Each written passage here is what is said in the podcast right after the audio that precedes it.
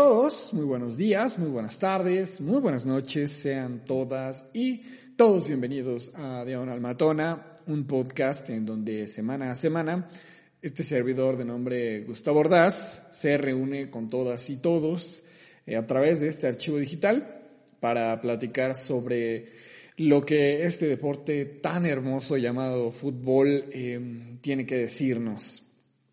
Em, quiero darles las gracias por eh, darle clic a donde sea que estén escuchando esto. Puede ser a través de Spotify, a través de Apple, a través de iVoox, a través de YouTube y también a través de Patreon, que para la gente que desconoce este concepto, pueden visitar patreon.com diagonal diagonal matona. Es un programa en donde ustedes de forma voluntaria dejan una, una donación, eh, una propina, como vulgarmente se le conoce, para que el ah, programa pueda seguir editándose semana a semana, como lo ha venido haciendo. Y si no está en sus eh, posibilidades dar eh, una pequeña muestra de gratitud, bueno, no hay ningún problema, el episodio se emite y se emitirá normalmente como lo ha venido haciendo, eh, pero sí les agradecería que dejaran una evaluación quizá, alguna crítica, una recomendación, lo que ustedes gusten. Inclusive pueden seguir ¿no? al programa, ya sea en Twitter como Diagonal Matona-bajo, me pueden seguir a mí como Gus Ordaz-bajo también en Twitter, o en Instagram y en eh, TikTok, Diagonal Matona Oficial con doble F. Ok, ah, esta semana la escaleta sí está un poquito eh, saturada, así que vamos a comenzar bastante rápido. en primer lugar, ya saben, por orden eh, cronológico, por cómo fueron sucediendo las cosas, eh, vamos a hablar un poco sobre lo que sucedió en el clásico regio femenil, o como mucha gente entra en conflicto, quiere hacer debate sobre si es o no el clásico nacional, ya no solo eh, darle una connotación regional, sino eh, otorgarle un concepto que le da mucha más relevancia. Mm, yo no quisiera entrar en esa polémica, mi opinión es... Ah, simple y sencillamente que en cuanto a planteles, etcétera, es el partido más importante del torneo, sin ninguna duda, y no de hoy, sino ya de hace algunos años, pero sí creo que hay escudos, hay instituciones, por la razón que me digan, que tienen eh, muchísimo más arrastre, muchísimo más interés, y estas son eh, Guadalajara y eh, América. Ese es mi punto de vista pueden o no estar de acuerdo, háganmelo saber, ya saben, ahí está el Twitter. Pero a lo que nos lleva a este punto es, aparte del desenlace de eh, la Liga Femenil, a la cual solamente le resta una jornada que se va a jugar en próximos días, lo importante aquí para rescatar es no solo el resultado, que es una de los, una, uno de los estandartes con los cuales yo navego episodio tras episodio, sino todo lo que sucede alrededor, ¿no? antes, durante y después del partido. Eh, más allá de historia, más allá de anécdota, en este sentido sí habría que hacer un análisis bastante profundo y debe ser definitivo para que se tomen acciones en relación a lo que les voy a platicar. El marcador terminó 0 a 0, lo cual no quiere decir que haya sido un mal partido. Desde luego, estamos acostumbrados a que estos encuentros sean espectaculares, con muchos goles. Teniendo los planteles que tienen, nosotros esperaríamos que, bueno, eh, esto sea un ida y vuelta, ¿no? Eh, que no existan las defensivas, que prácticamente todo el trabajo lo hagan de media cancha para adelante las jugadoras y que esté gol y gol y gol, ¿no? Si por nosotros fuera, quizá un 10 a 9, un 4 a 3, etcétera, sería fabuloso. Pero tampoco es el fútbol de esta forma. En el fútbol profesional pocas veces, y digo pocas veces porque las hay, de hecho la selección femenil lo ha hecho, se dan eh, goleadas ya de, este, de escándalo. Ahora, lo que trasciende de este partido es el trato que se le da al mismo.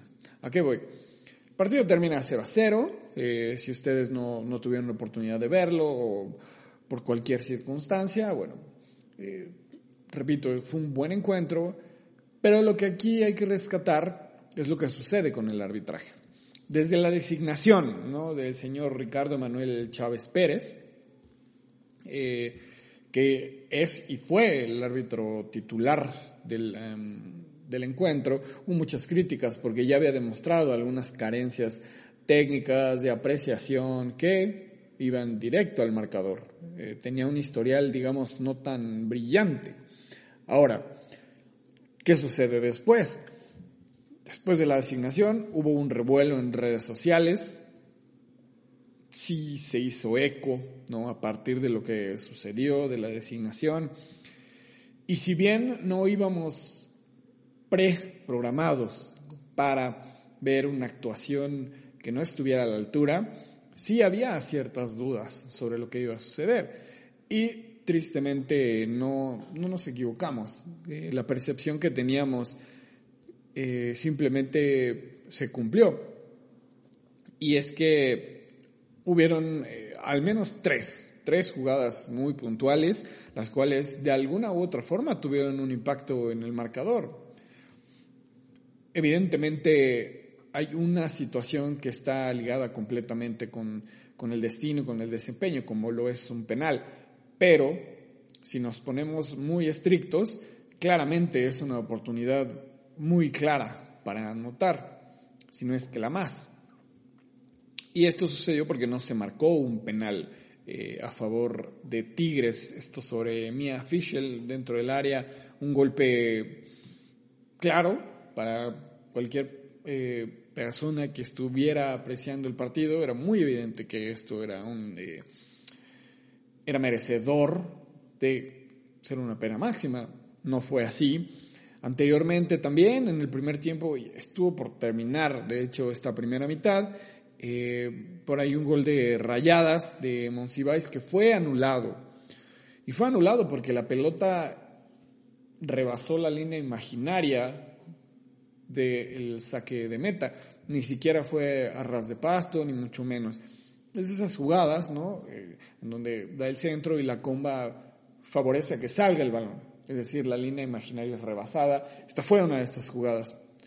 Eh, la terna arbitral entendieron que salió eh, y sí, hay que dar, darles la duda eh, en esta jugada, claramente, y tampoco al árbitro podemos cargarle todo o toda la responsabilidad por este tipo de acciones.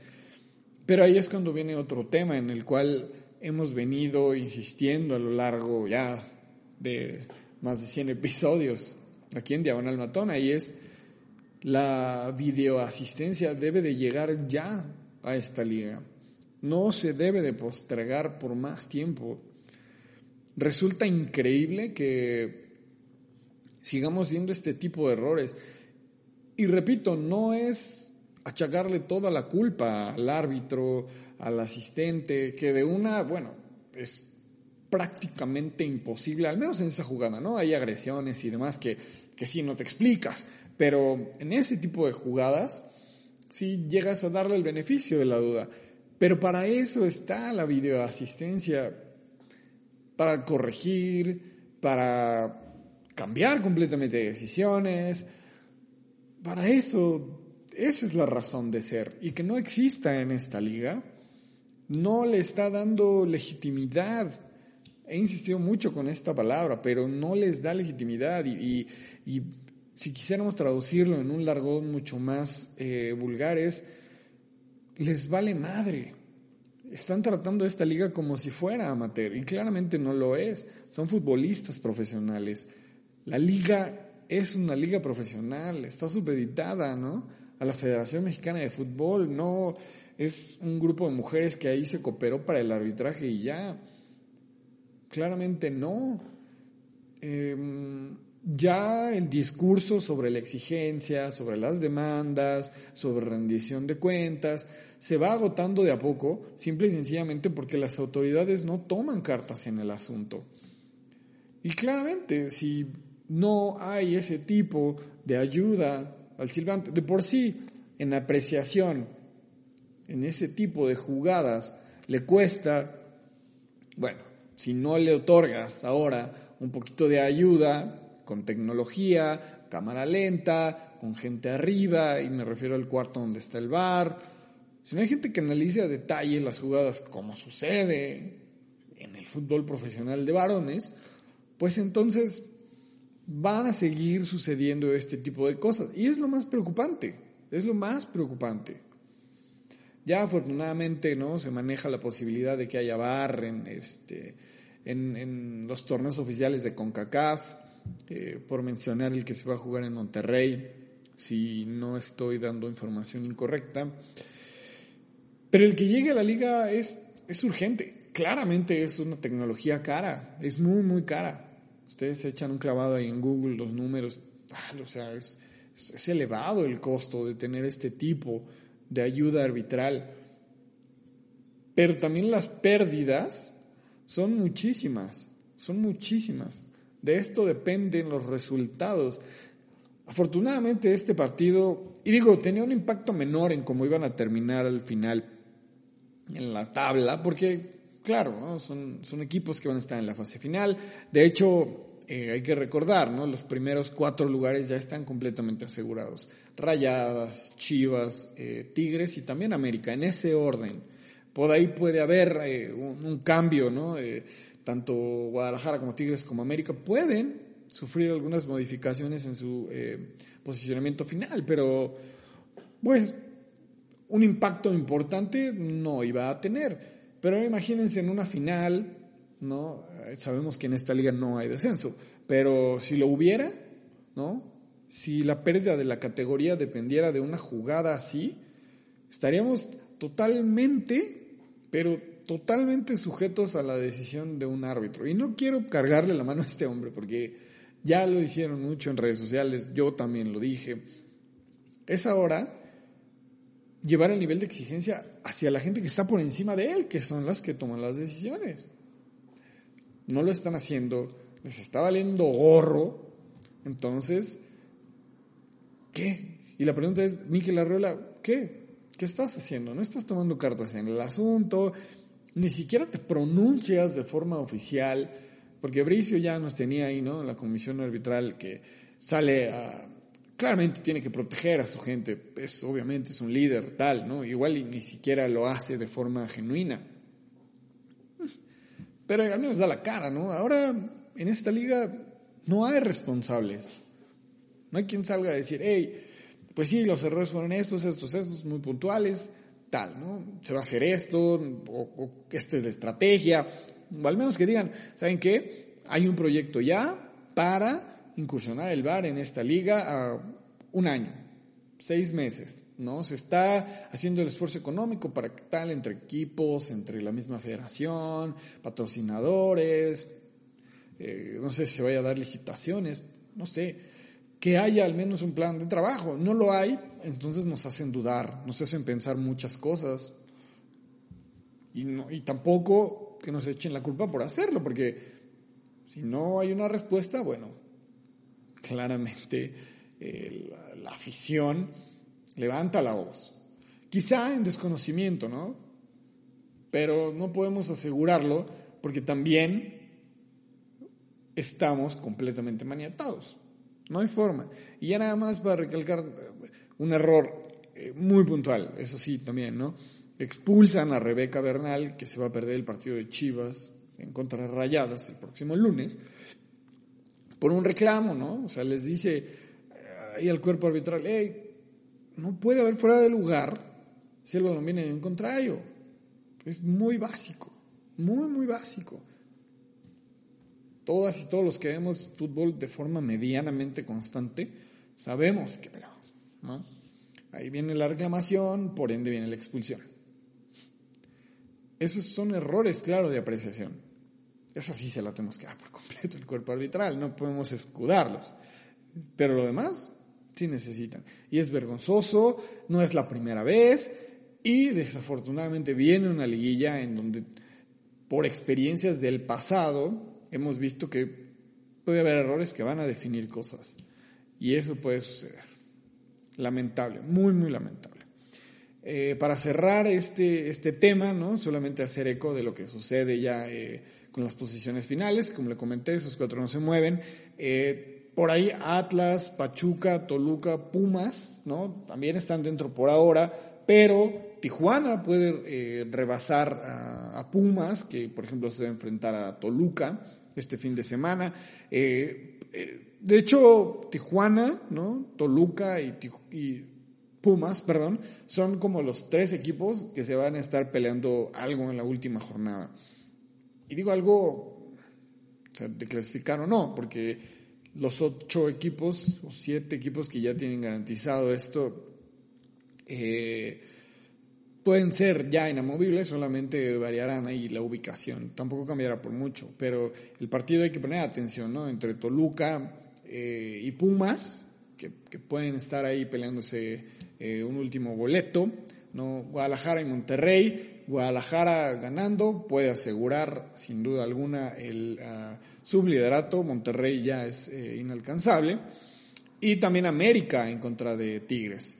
En dado caso de que América le gane a Tigres, puede también rebasarlo en, posiciones. Y ahora como viene eh, Camberos y como viene Lubert, pues que están devorándose esta liga con América que tardó un poquito en arrancar pero que están encontrando ya una regularidad y que con Katy Martínez encuentran una química, que es lo muy importante del fútbol, ¿no? Tener química, más allá de talento que lo tienen, tener una química, entendimiento, que se procese bien el fútbol dentro del terreno de juego. Y eso es muy evidente. Eh, de eso va eh, la siguiente emisión de este de este programa, perdón. Tendremos ya eh, los lugares definidos y quizá tengamos también ya algunos días, fechas tentativas en las cuales se lleve a cabo eh, la liguilla de este torneo de fútbol femenil. Por supuesto que aquí les estaremos dando a conocer todos los pormenores. Ok, vamos con el siguiente tema. Eh, este tema, ah, si bien no es algo nuevo, no es algo que es una consecuencia de lo que sucedió un fin de semana anterior o en días anteriores, que es lo que normalmente eh, sucede en este tipo de programas. Mm, yo lo quise rescatar porque en, últimas semanas es, una cuestión que, que, me ha dado la vuelta, me he cuestionado su existencia, si más bien es un concepto que ha creado ¿no? la sociedad a partir de, de ver... Eh, un patrón que se repite, si son los papás, es algo que, que sí me he cuestionado mucho y que no es nuevo, por supuesto. Se preguntarán qué es. Les voy a dar un par de pistas, ¿no? Solari tuvo al América como sotanero en algún momento de este torneo. Si repasamos la tabla de posiciones, hoy en día el América está entre los cuatro primeros por darnos una pequeña idea, ¿no? Ahora, eh, también, si lo que sucede ahora, de hecho hay que hacer una pequeña corrección, eh, ya, lo, ya, lo corroboré, América está tan solo debajo del Atlas, que está en cuarto lugar. No quiero darles información falsa, por supuesto. Y eh, el equipo de Guadalajara, de Marcelo Michel Leaño, que también estaba, pero perdiendo partidos de forma inverosímil, o estaba consiguiendo empates también de forma inexplicable en los últimos minutos de los encuentros, da la casualidad que ambas escuadras, fíjense, comparten muchas cosas, pero esto también lo comparten, me resulta increíble, me vuela la cabeza, pero cuánta hermandad, esa relación que existe entre, entre estas dos instituciones que parecerían ser eh, completamente opuestas. Se va Solari, llega Fernando, Fernando Ortiz, perdón, a América y liga seis triunfos consecutivos que lo tiene ahora en 25 puntos. Cuando recordemos que estaba pero en el fondo de la tabla, no, no, no sucedía nada con el equipo y ahora se ve una mentalidad completamente distinta. Del otro lado tenemos a Guadalajara, ¿no? El año ni siquiera aspiraba a reclasificación, dependía de muchos resultados, muchas combinaciones, algo muy improbable, que era ganar al menos dos, tres partidos seguidos, que justamente fue lo que ha conseguido Cadena. ahora que se va año, llega cadena y logra tres triunfos consecutivos y colocan a Guadalajara en séptimo general, tan solo a un punto de Cruz Azul, a dos de América y a tres de Atlas, que es el cuarto lugar. Se ve difícil, por supuesto, ¿no? Que entre, entre los cuatro primeros, de hecho, prácticamente no va a suceder, pero está ahí, está en la pelea y seguramente va a jugar reclasificación. Ahora, el concepto del cual les hablo y que ustedes probablemente ya hayan intuido es la famosísima tendida de cama. ¿Qué es esto? Para la gente que no está familiarizada con el término, es prácticamente que los jugadores o jugadoras se hagan güeyes, ¿no? Se tiendan ahí en la, en la cama para que haya un cambio de dirección a nivel eh, de director o directora técnica. Punto final. Es muy sencillo, ¿no? Nos hacemos ahí eh, que le jugamos, que sobamos la pelota, hacemos que entrenamos para que los resultados no lleguen y haya un impacto importante, la directiva tome decisiones y se dé otro rumbo en el proyecto en cuestión. Hay un concepto en, el básquetbol que para la gente que no lo sabe es quizá mi segundo deporte favorito y el que más sigo, por supuesto, después del fútbol, es el baloncesto, un término que se llama tanking o tanquear. Esto tiene una diferencia con el tendido de cama, del cual estamos muy acostumbrados aquí, porque el tanking si viene desde nivel eh, gerencial, desde niveles ejecutivos, sí hay una intención de no tener una buena temporada para que eventualmente, como saben, hay topes salariales, hay drafts, yo lo entiendo perfectamente. La naturaleza de los deportes son distintos, yo lo entiendo y se los he venido diciendo. Pero saben, ¿no? Que los menos favorables, los equipos que menos ganan, los más mediocres, tienen más oportunidades de captar el mejor talento para el futuro. Es por eso que tanquean. Se hacen güeyes, pero lo sabe la directiva. De hecho, hasta las mismas estrellas las descansan, les dan ahí pocos minutos, minutos restringidos se llama esto, eh, luego no los convocan. ¿Para qué? Para evitar lesiones, para revalorizarlos y también para que se pierda de forma intencional. En este sentido es distinto porque aquí al parecer los únicos involucrados o involucradas serían las y los jugadores. No hay más. La directiva parecería estar haciendo su mejor esfuerzo, ¿no? El trabajo que se requiere para que el equipo funcione bien, se le da el respaldo al técnico, siempre se sale con lo mejor pero a la mera hora las cosas no están funcionando. Viene el cambio de técnico y ¡pum! De un día para otro, como por arte de magia, llegan los resultados. yo, para dar únicamente mi postura de lo que sucede con este tema, es, tristemente, sí existe. Estoy completamente seguro de que las y los jugadores palpan esto y sí hay una forma ¿no? de, de, actuar intencionalmente para la derrota. De eso no me queda la menor duda. ¿De que esté de acuerdo? Por supuesto que no. Creo que lo mejor es ser claros, tener eh, una relación lo suficientemente de confianza y de adultos, de adultas, ¿no? Entre el director o directora técnica y el plantel.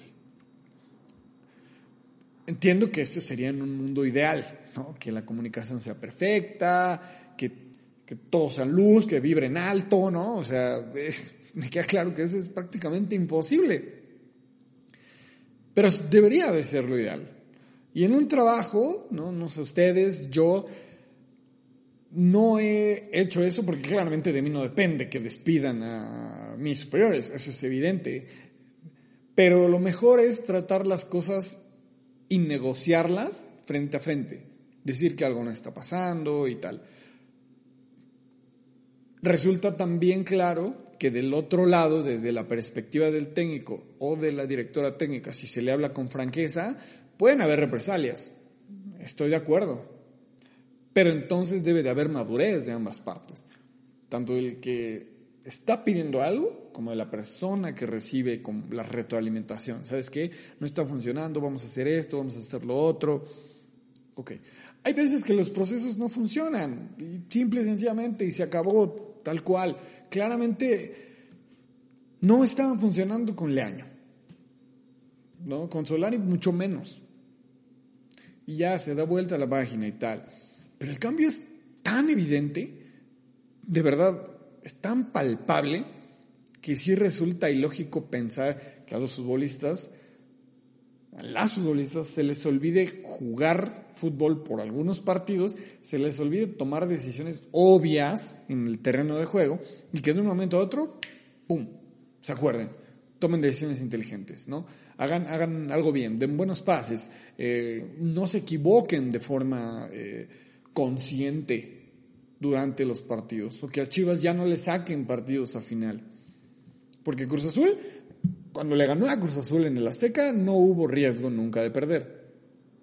Cuando lo visitó Tijuana, ahí sí hubo un riesgo, pero porque se replegó un poco. Y en este último partido en contra de Pumas, que gana 3 a 0, 3 a 1, de forma muy convincente, por cierto, un muy mal partido de Pumas, tampoco estuvo en riesgo el encuentro. No se veía por dónde.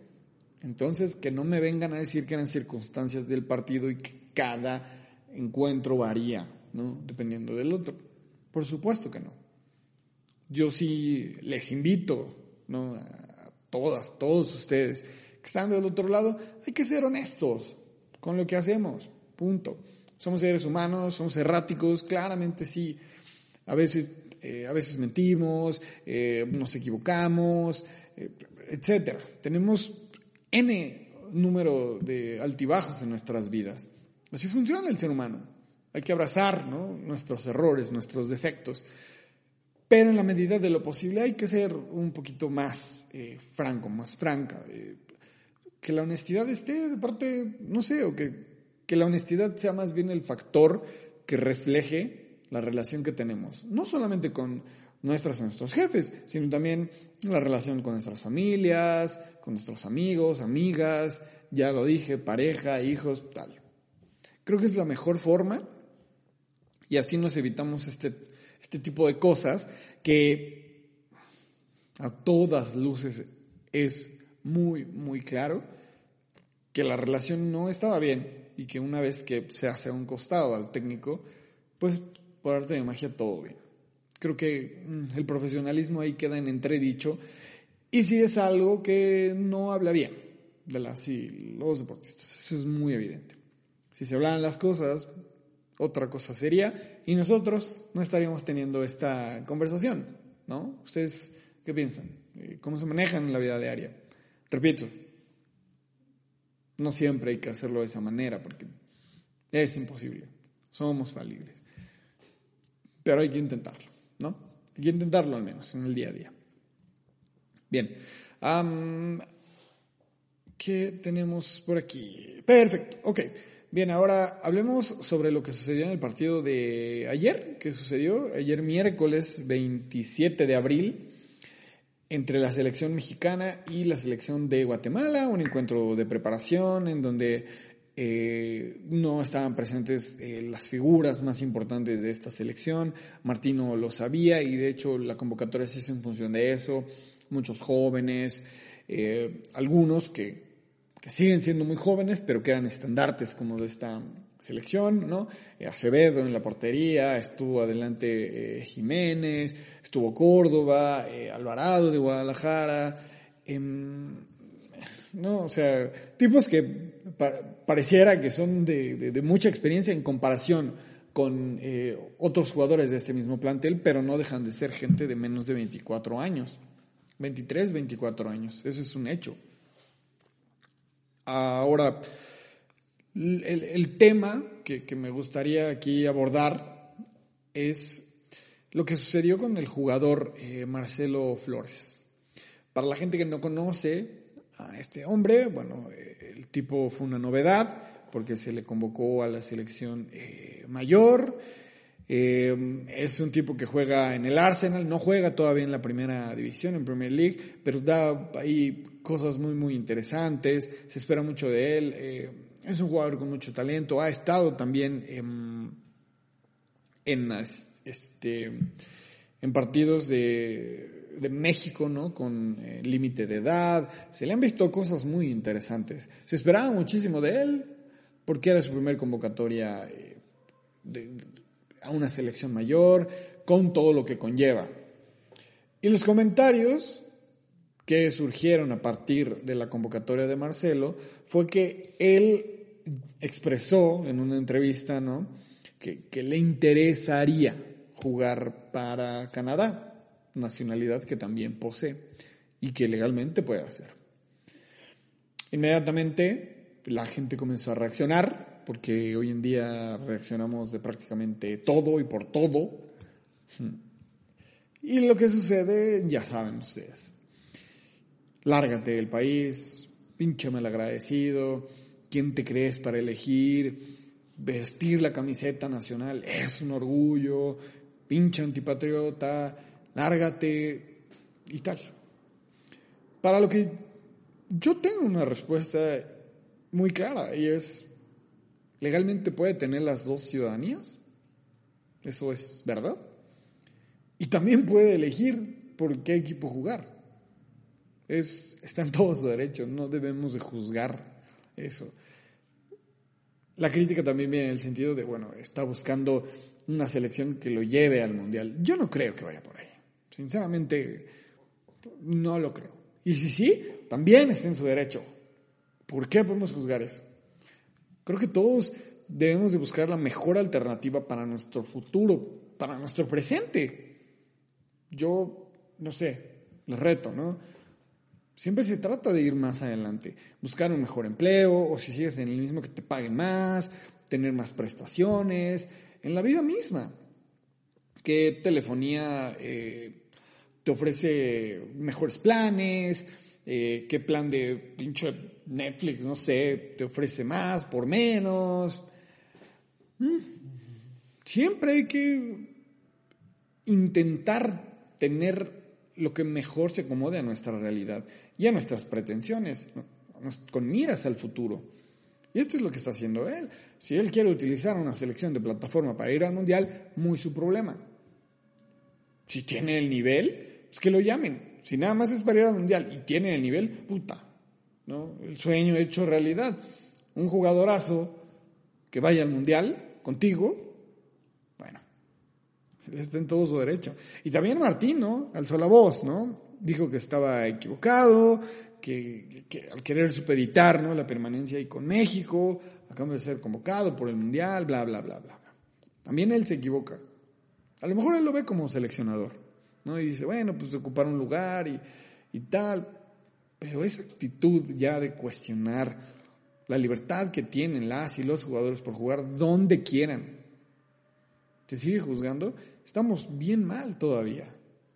Total, si, si el tipo no le convence, si por N razón no lo quiere convocar, que no lo haga y ya, pero que no haga pública esa crítica, porque no les da la razón a toda la gente que cree que un futbolista está en un error, una futbolista también estaría en un error, eligiendo otro país, porque quiere. Y me refiero a otro país con el cual jugar solo porque quiere.